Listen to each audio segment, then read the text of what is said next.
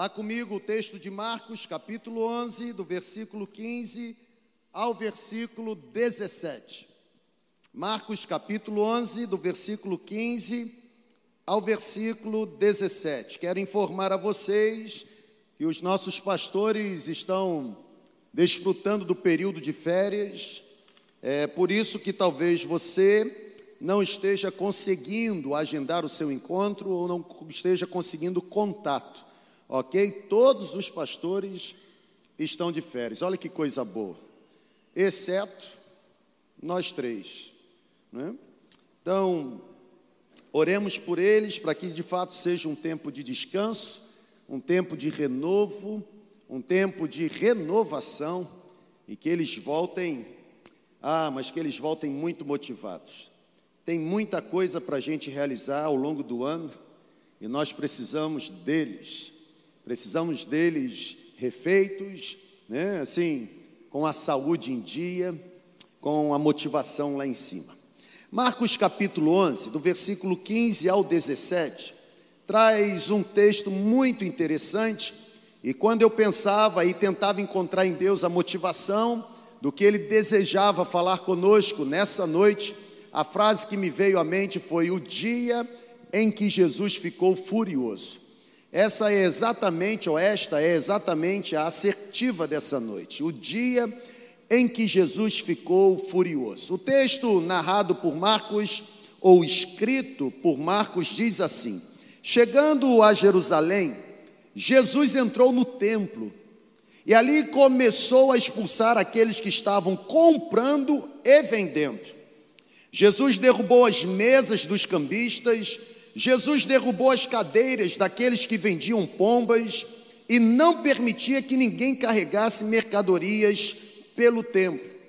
E ele os ensinava dizendo: Não está escrito, a minha casa será chamada casa de oração para todos os povos. E isso está escrito, não sei se você tem conhecimento, mas em Isaías 56, 7.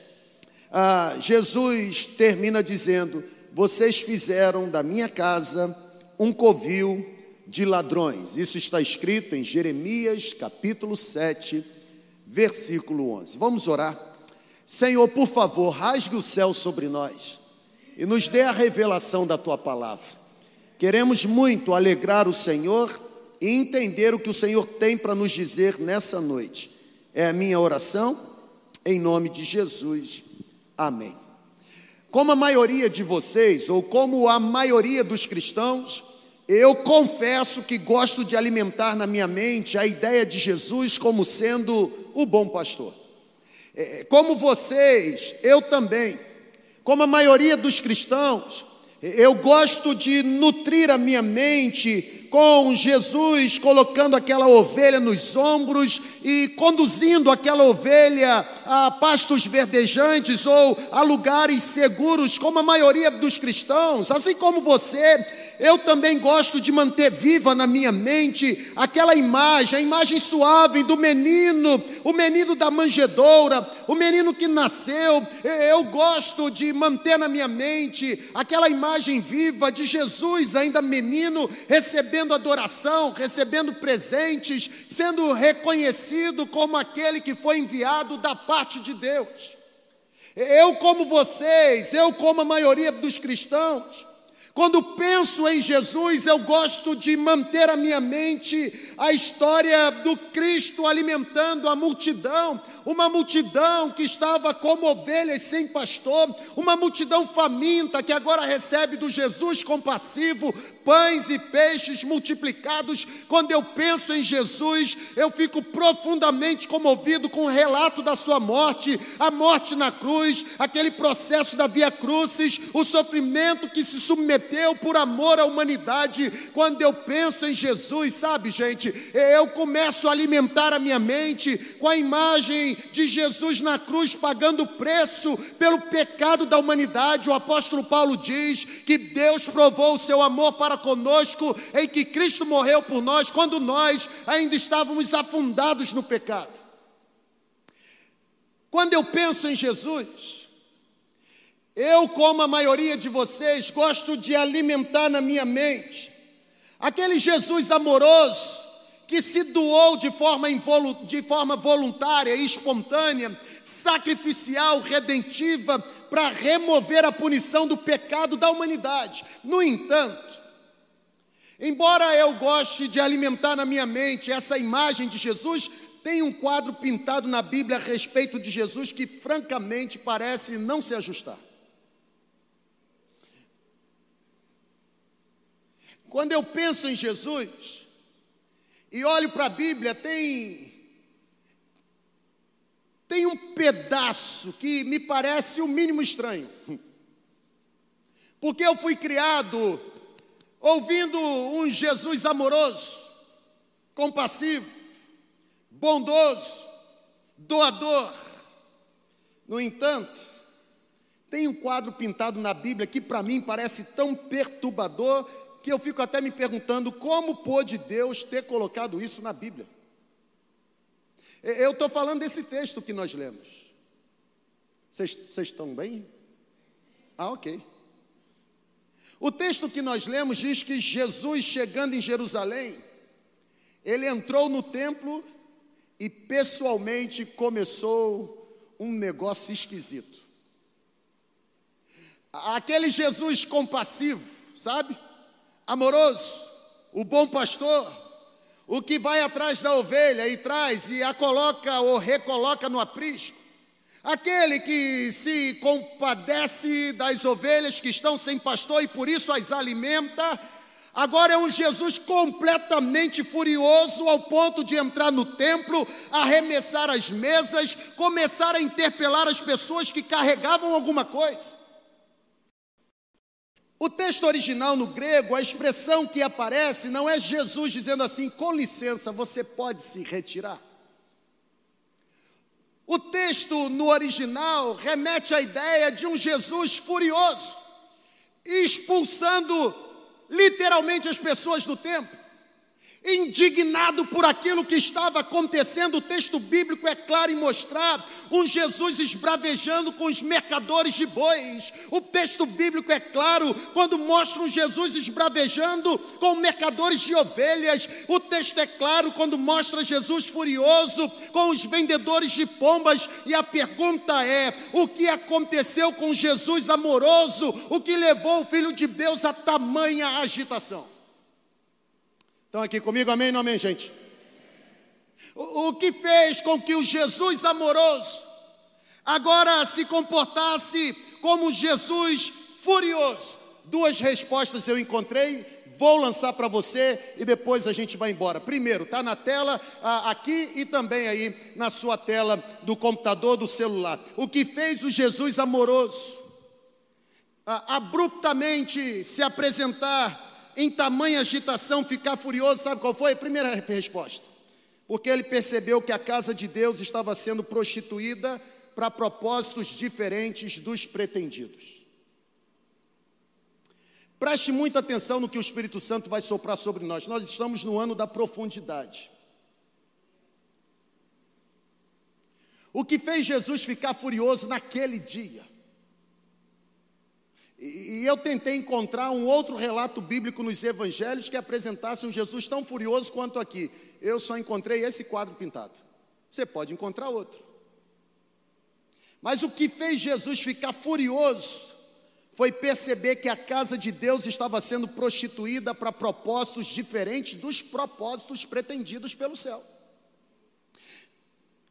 O que eu quero dizer com você? O que indignou o mestre é que estava havendo desvio de finalidade na execução da obra de Deus. Eu penso que se fôssemos entrevistar qualquer um daqueles vendedores, eu penso que se fôssemos entrevistar qualquer um daqueles mercadores que estavam no templo naquele dia, vendendo alguma coisa, seja boi, seja ovelha, seja pomba, eu penso que se fôssemos conversar com eles, eles defenderiam abertamente o direito de estarem lá. Você sabia disso? Por que eu estou dizendo isso? Porque, de acordo com a tradição, ou de acordo com os relatos históricos, era lá, era lá que se vendia animais para o, para o sacrifício. De acordo com o relato histórico e com a tradição, era lá, no templo, que se realizava a troca do dinheiro grego e romano para as moedas especiais cunhadas em Jerusalém. Era lá que se fazia o câmbio. Se nós fôssemos conversar com aqueles que estavam sendo expulsos porque estavam vendendo alguma coisa, eles defenderiam o direito de estarem lá, dizendo: é aqui que se vende animal para o sacrifício, é aqui que se faz o câmbio da moeda, ou seja, eles estavam realizando um serviço essencial para os adoradores. Estão entendendo, gente? Amém ou amém?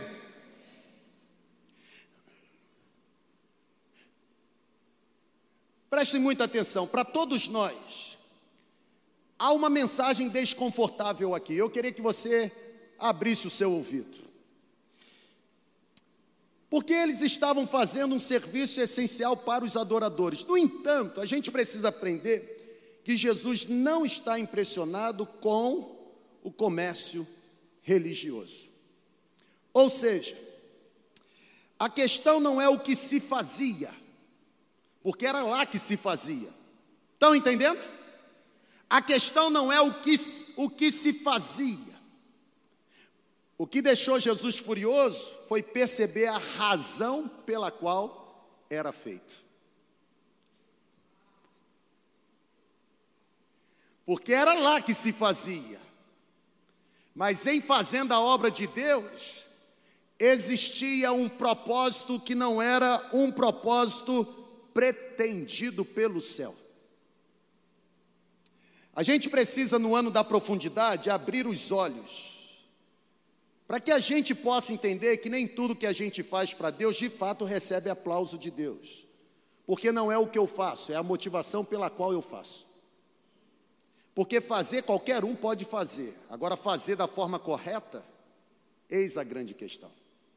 E eu preciso lembrar você, no poder do Espírito Santo, que constantemente o carpinteiro de Nazaré está preocupado não apenas se estamos realizando o trabalho de Deus, mas ele está preocupado principalmente como e por qual motivo estamos realizando a obra de Deus. Porque se eu realizar a obra de Deus com um propósito que não é propósito pretendido pelo céu, não serve.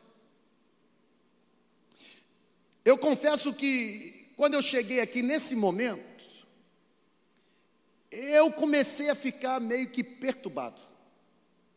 Porque eu comecei a me lembrar de algumas experiências que eu já tive enquanto pastor. Enquanto alguém que realiza a obra de Deus. Eu volto a dizer, o que deixou Jesus furioso naquele dia não era o que se fazia, era o motivo pelo qual se fazia. Não era vender, era o resultado da venda. Não era o que, era como, por qual motivo.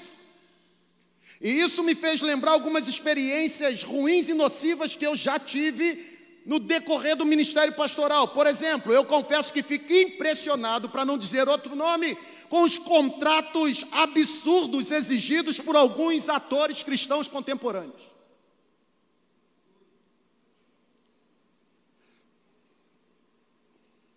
Segura. Por isso que é bom ter um púlpito liberto, sem cabresto, porque a gente fala o que Deus manda.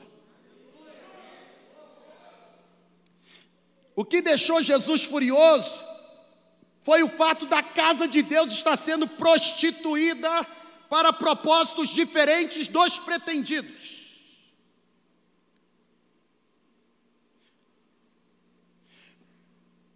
Recebam com amor a palavra que o seu pastor vai dar a você. Prostitutas e meretrizes são pessoas que recebem dinheiro para fazer programa.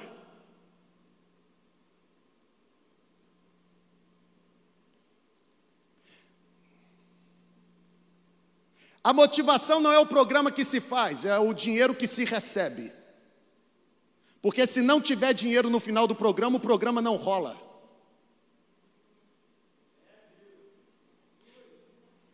Ano de profundidade, irmãos. Pastor Jonelis liberou uma palavra profética domingo de manhã.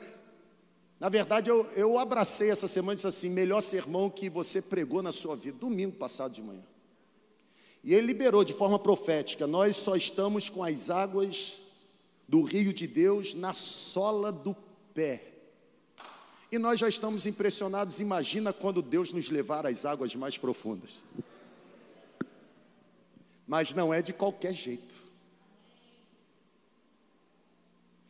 Quando Deus, através de Jacó, manda o povo ir para Betel, e Betel no hebraico significa casa de Deus, Beit El, casa de Deus. Deus diz assim: não vá para Betel ou não vão para Betel de qualquer forma, retire do meio de vocês os deuses estranhos. O que deixou Jesus furioso não era o que se fazia, era a razão pela qual se fazia. Os propósitos eram propósitos diferentes dos pretendidos. E aqui eu fiquei muito perturbado, irmãos. A atitude de Jesus naquele dia deflagra uma situação no tempo de hoje. É como se Jesus estivesse hoje denunciando justamente o que tem acontecido nos prédios religiosos. Nós vamos realizar sete conferências esse ano, nós já estamos planejando todas elas. E agora começa a busca em Deus, quem vem, quem a gente chama. E um dos nossos pastores essa semana mandou um e-mail, semana passada, mandou um e-mail para alguém. E esse alguém respondeu, dizendo que para vir para cá tinha que dar para ele um valor tal, custear a despesa de oito pessoas e tudo mais. Eu olhei e falei assim: agradeça pela disponibilidade em responder o nosso e-mail, mas aqui não vem. Porque eu não eu tenho que ser justo, irmão. Tem gente ganhando um salário mínimo e entregando de coração a sua oferta para propósitos pretendidos.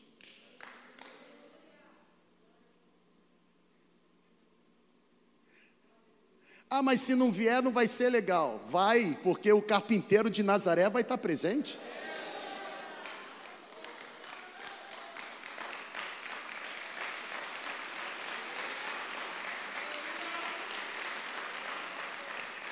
Enquanto Deus me der a honra e o privilégio de ser o pastor nessa igreja, ou um, dois pastores nessa igreja, ninguém sobe aqui porque tem nome. Porque qualquer nome, por melhor que seja, perde a sua importância diante do nome que está sobre todo nome. Profundidade.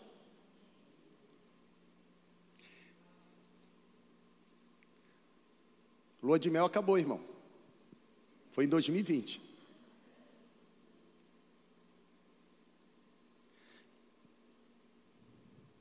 A Bíblia nunca disse que a casa de Deus seria chamada casa de pregação. A Bíblia nunca disse que a casa de Deus seria chamada casa da música. A Bíblia nunca disse que a casa de Deus seria chamada casa de entretenimento ou casa da confraternização. A Bíblia nunca disse que a casa de Deus seria uma casa do prazer. A Bíblia nunca disse que a casa de Deus seria a casa da bênção. O que a Bíblia sempre disse é o seguinte: a minha casa será chamada casa de oração pregação, louvor, leitura da palavra, irmão, tudo isso é muito bom, mas nunca devem anular a oração como a marca que define a habitação do Espírito de Deus. É, é, eu vou colocar na sua tela uma frase que saiu do meu coração. Enquanto eu escrevi essa ministração, o Espírito me pegou. E ele me disse o seguinte: você tem visto Deus fazer mais na vida de pessoas durante 10 minutos de oração sincera do que em 10 sermões que você pode pregar. É uma confissão minha. Me permitam. Na verdade, eu tenho visto Deus fazer mais na vida de pessoas durante 10 minutos de oração sincera do que tenho visto Deus fazer em 10 de meus sermões pregados e os mais elaborados. Até porque sermão muito elaborado impressiona a mente, mas falha talvez na missão de tocar o coração. Não adianta lançar luz na mente se não tem fogo no coração. Igreja não é lugar de se fazer dinheiro, irmão. Nunca foi. Igreja não é lugar para se promover nome. Nunca foi. Igreja é o ambiente necessário ou adequado para se invocar o nome do Senhor. Aprenda, nós não fazemos o que fazemos por causa dos benefícios que recebemos, fazemos o que fazemos porque decidimos amar. Se não receber, faz do mesmo jeito, porque ama. Ama. É o amor que nos motiva. Eu digo para os nossos pastores em todas as reuniões: do outro lado da calçada tem uma fila de gente querendo sentar na nossa cadeira, porque é um privilégio. É um privilégio ser de Jesus, outro privilégio trabalhar por Jesus, outro privilégio receber alguma coisa trabalhando para Jesus. Quem reclama, ah,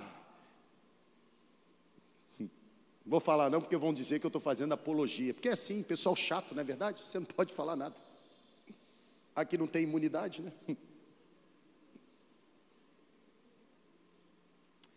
Duas classes de pessoas que eu não converso não tomo café e não recebo. Gente que fala mal de pastor e gente que fala mal de igreja. Estou fora.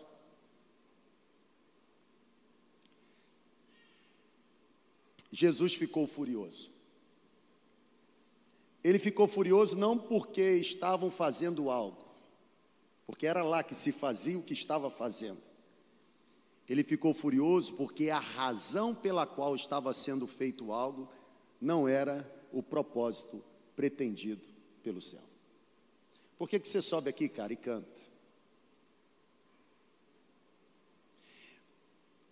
Nessa era agora de empoderamento da igreja online, é um negócio impressionante. Outro dia eu estava tomando café e alguém, membro da igreja, dizia para mim, pastor, um negócio impressionante. Quer aparecer na televisão, na câmera, basta levantar a mão para o alto, fazer carinha de choro. A câmera pega você.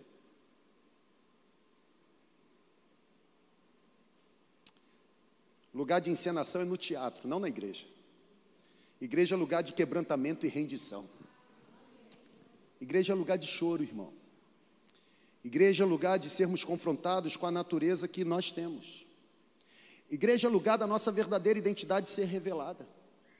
Igreja é lugar da gente retirar a máscara, tirar ou retirar o verniz espiritual. Igreja é lugar da gente mostrar as rugas que a gente tem. Igreja é lugar da gente mostrar as cicatrizes. A gente pode impressionar quem está distante, mas a gente só influencia quem está perto. E quem está perto enxerga o defeito que a gente tem. Propósitos diferentes dos pretendidos pelo Mestre jamais irão prosperar no reino de Deus. Mas eu encontro uma segunda razão pela qual deixou Jesus muito furioso. A segunda razão é essa aí. A casa de Deus não apenas estava sendo prostituída para propósitos diferentes dos pretendidos, mas a segunda razão que deixou Jesus furioso é que ele percebeu que a casa de Deus nunca foi outra coisa senão casa de oração, e ele diz isso no texto. Não está escrito: a minha casa será chamada casa de oração para todos os povos, e vocês fizeram da minha casa covil de ladrões. Você já notou que Jesus, preste atenção nisso, hein? Os mais estudiosos. Você já percebeu que Jesus não organizou a igreja, Jesus não lançou a igreja cristã enquanto alguém estava pregando ou cantando, mas a igreja surgiu enquanto as pessoas estavam orando? Eu vou repetir, porque você não entendeu.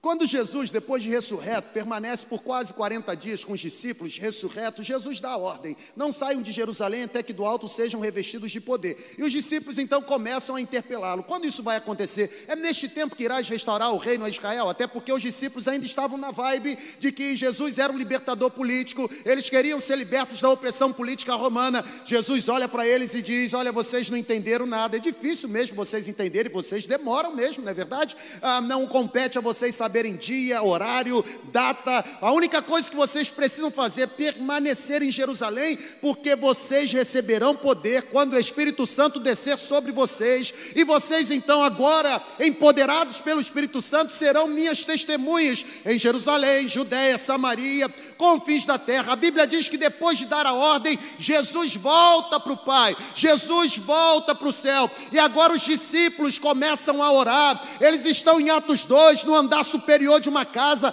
eles não estão cantando, eles não estão pregando, eles não estão se confraternizando. O texto bíblico de Atos 2 é claro, é explícito, eles permaneciam orando, aguardando o cumprimento da promessa. Qual promessa? A promessa de Joel 2: Nos últimos dias derramarei o meu espírito sobre toda a carne, e os jovens profetizarão, os vossos filhos terão visão. A Bíblia diz que enquanto eles estavam orando, Deus rasgou o céu, o espírito foi derramado e eles foram cheios do Espírito Santo, falaram em outras línguas como o Espírito assim dava, e agora aqueles povos começaram a perguntar: por acaso não são eles judeus, galileus? Como nós podemos ouvi-los na nossa própria língua materna? Os zombadores diziam: eles estão bêbados. Pedro, empoderado pelo Espírito Santo, no meio das 120 testemunhas, diz: O que vocês estão vendo não é produto de bebida alcoólica, ainda são nove horas da manhã, não tem ninguém bêbado, o que está acontecendo é cumprimento da promessa.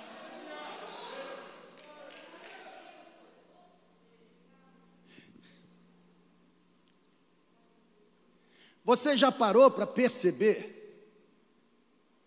que a igreja não surgiu enquanto alguém estava cantando?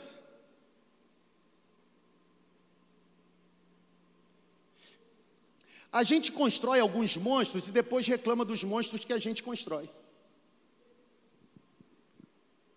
Você chama um pastor para pregar, dá para ele o dinheiro da gasolina. Você chama um cantor para cantar e você paga o cachê que ele pede. Aí você reclama do comércio gospel nojento que se instaurou no nosso meio. Só existe traficante porque existe viciado, irmão. Só existe boca de fumo porque existe gente boba disposta a pagar pelo crack que usa. Está na hora da gente ter profundidade. Está na hora da gente ser desintoxicado por essa maconha gospel. O que faz diferença não é nome famoso, é Jesus de Nazaré. As pessoas iam para o deserto. As pessoas não iam para o deserto porque tinha gente famosa. Elas iam para o deserto porque tinha gente lá que podia curá-las. Jesus estava lá. E você com essa infantilidade, sem profundidade, querendo saber quem vai pregar para participar ou não da celebração, para com isso. O dia que a sua motivação for a inteligência humana, você não aprendeu nada do reino, porque a Bíblia diz que o poder de Deus não consiste em sabedoria humana.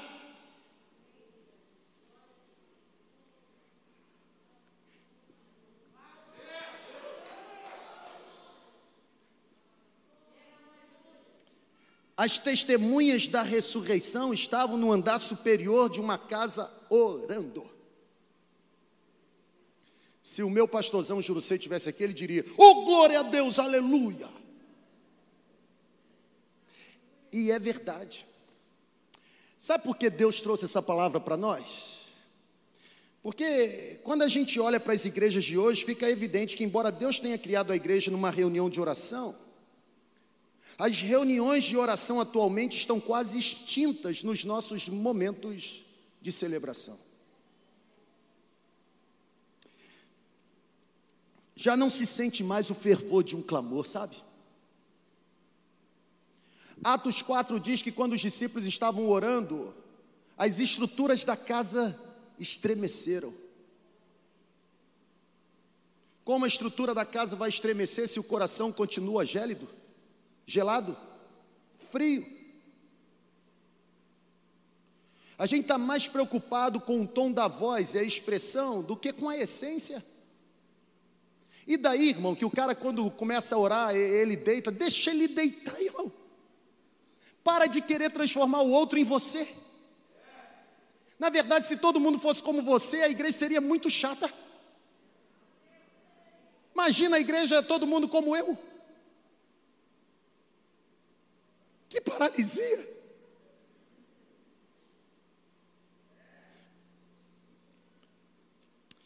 Já não se sente mais o fervor de um clamor. As chamas da intercessão, irmãos, estão se apagando em muitas comunidades, sabe por quê? Porque já se extinguiram, já se esvaneceram em muitas vidas. Irmãos, nós precisamos invocar o nome do Senhor com mais frequência. Nós precisamos invocar o nome do Senhor com mais intensidade.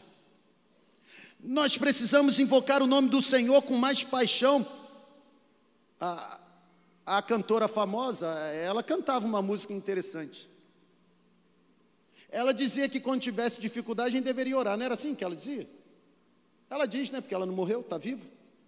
Quando estiver em dificuldade, ore. Quando estiver intimidado, ore. Quando for desafiado por alguma coisa, ore. Quando for perseguido, ore. Quando não souber o que fazer, ore. Está sofrendo, louve. E não sei o quê. É, é ore, não é louve.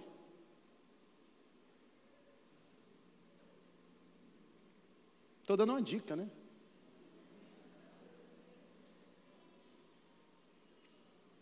Sabe por que a gente precisa orar? Primeiro, porque a casa de Deus não é outro lugar senão casa de oração. E é óbvio que eu não estou falando de prédio, estou falando de gente. O Espírito de Deus não habita em prédios feitos por mãos humanas. Pode ser bonito, mas sem a presença de gente ungida, só é bonito. A gente precisa orar, porque existe palavra profética na Bíblia para aqueles que invocam o nome do Senhor. Por exemplo, a Bíblia diz: pede, pedi e dá-se-vos-á, buscai e encontrareis, batei e abri-se-vos-á. Por quê? Porque todo que pede recebe, todo que busca encontra e todo que bate a porta se abre. O problema é que a gente não entende o texto. O fato da Bíblia dizer que quem pede recebe, quem procura encontra e quem bate a porta se abre, não significa que eu vou pedir e vou receber o que eu quero.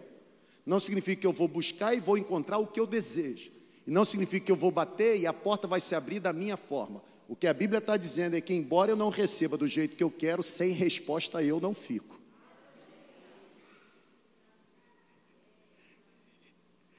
E aqui está um segredo. Porque quem não tem o coração alinhado com o coração de Deus, a resposta que recebe de Deus, se não for conforme a resposta do seu próprio coração, fica zangadinho. Já viu o filho mimado? Que quer o biscoito de chocolate e você não dá e começa a espernear. Faz o pai passar uma vergonha no meio de todo mundo. Isso no reino de Deus, irmão, não funciona porque Deus não se impressiona com as lágrimas que descem dos nossos olhos, porque os olhos dele encontram o verdadeiro sentido do nosso coração. A Bíblia diz: Buscar-me-eis e me encontrareis quando? Me buscarem de todo o vosso coração. Eu me lembro uma vez dando aula no seminário Betel. Eu já contei essa experiência aqui, eu acho. E vou contar muitas outras vezes. E eu sempre tinha o hábito na aula de, de citar alguns textos bíblicos, até porque é um seminário confessional bíblico. Terminou a aula, um, toda, toda turma tem aquele aluno mais hilário, já viu? Mais para frente. E aí ele fez, ele, ele, ele quis fazer uma gracinha na frente da turma, ele, terminou a aula e falou assim, professor, eu falei, por não, coloca a mão aqui na minha cabeça, porque eu quero receber essa unção de saber falar tantos versículos bíblicos de có e salteado. Eu olhei para ele e falei assim, cara, vou botar a mão na sua cabeça, vou orar por você e não vai acontecer nada porque você quer receber infrações de segundo que eu estou levando a vida para conquistar. Tem gente assim no reino. Quer resultado, mas não quer processo. Quer vitória, mas não quer oração. Irmão, qual foi a última vez que o seu suor se transformou em gotas de sangue de tanto clamar pelo poder de Deus? Aqui é casa de oração. E nós precisamos invocar o nome do Senhor com mais intensidade. Sabe por quê? Porque tem mais gente se tornando adepta do crack do que seguidora de Cristo. Está errado? Está errado, gente. Tem mais gente mergulhando nas drogas do que nas águas do batismo. Está errado. Tem mais gente se aprofundando na prostituição do que na santidade. Está errado. Que pode reverter esse cenário? O que pode transformar essa situação, irmão? Pregação sozinha não fará isso, até porque o povo está enojado do nosso discurso, porque ele já percebeu que o nosso discurso é diferente da nossa prática. Ele está menos impressionado pela forma ou menos impressionado por aquilo que fazemos enquanto igreja e muito mais impressionado pela forma como vivemos enquanto igreja. Eu estou dando bizu para você, irmão. Estou sendo seu amigo. A gente está mal na fita. A gente está mal, a gente está com o filme queimado. Porque quando alguém diz que alguém é pastor, o, o adjetivo é ladrão, mercenário, bandido. E por que eles falam isso? Porque de fato existem pastores ladrões, mercenários, bandidos. Toda semana surge um novo escândalo envolvendo um pastor, ou com dinheiro na cueca, ou em corrupção. Quantos políticos agora foram presos por corrupção e que são da bancada evangélica?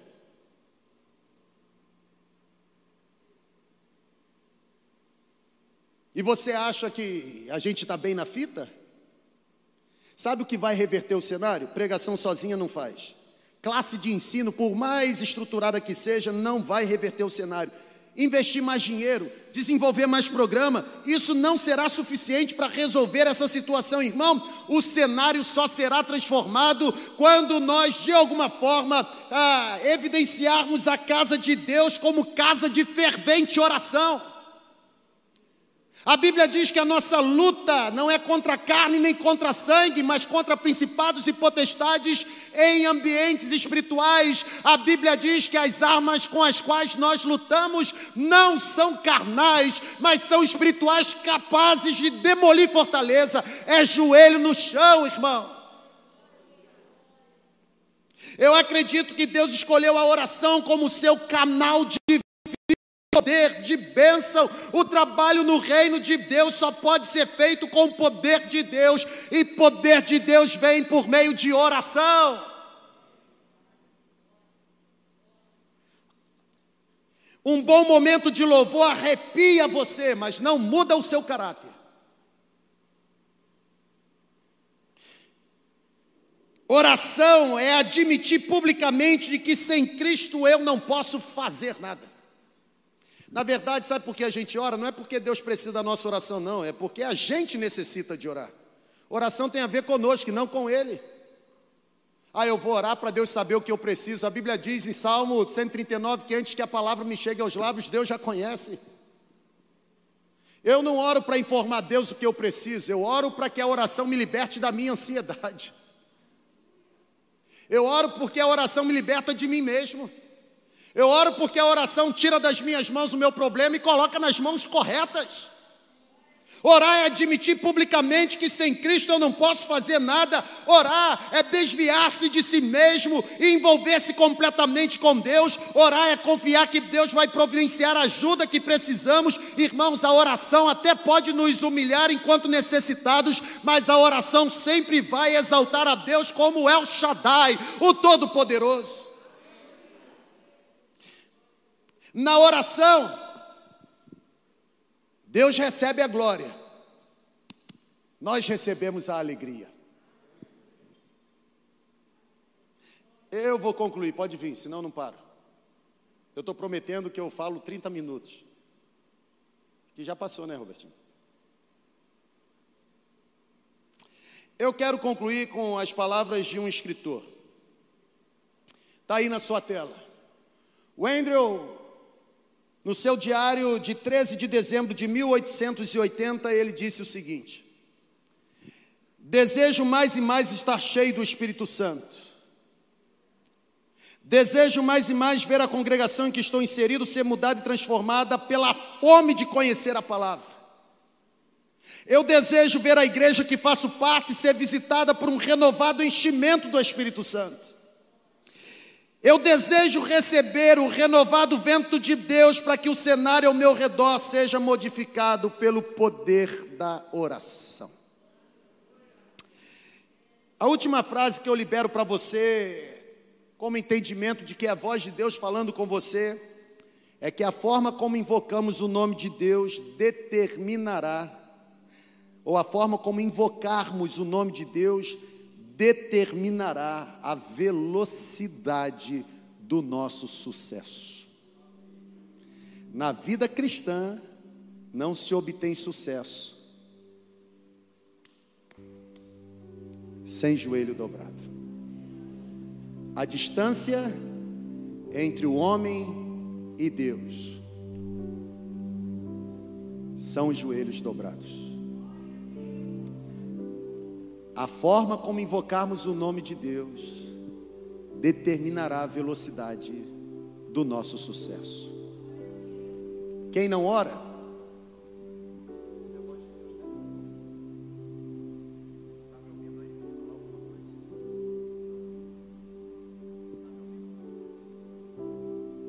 Quem não ora é assim. Quem não ora ouve a voz de Deus baixinha ou nem consegue ouvir. Mas quem ora, a oração amplifica a voz de Deus. Quem ora ouve uma voz, como a gente ouviu na última quinta-feira, como num microfone dizendo: Os que esperam no Senhor renovarão as suas forças, subirão com asas como águia, correrão e não se cansarão, caminharão e não se fadigarão. E você fica, ó, oh, Deus está falando. Quem não ora, mas quem ora, eu sou o seu refúgio e a sua fortaleza, sou o seu socorro bem presente no tempo da adversidade. Por isso você não temerá, ainda que a guerra se arrebente, ainda que a terra treme, há, há rios cujos canais alegram a cidade de Deus, Deus está nela, é a morada do Altíssimo. Quem não ora,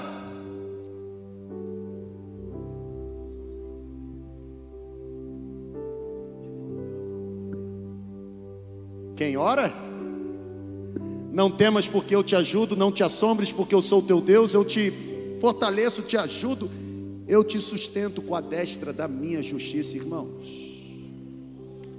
O que fez o Jesus amoroso ficar furioso não era o que se fazia, era a razão pela qual fazia.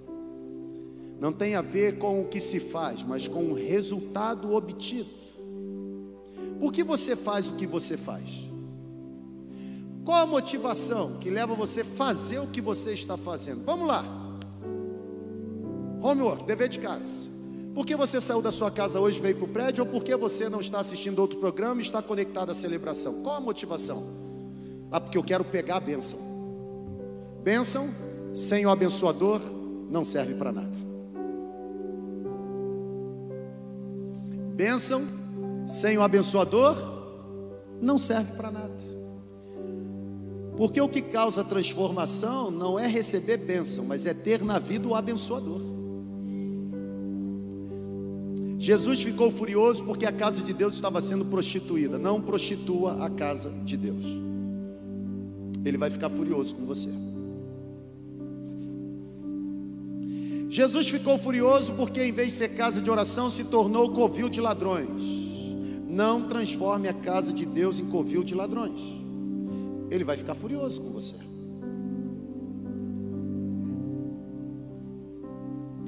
Romanos 8 diz: Vocês não sabem que vocês são a habitação do Espírito Santo? Não destrua a habitação do Espírito Santo. Deixe o cano por onde o rio da graça de Deus vai passar. Deixe esse cano desobstruído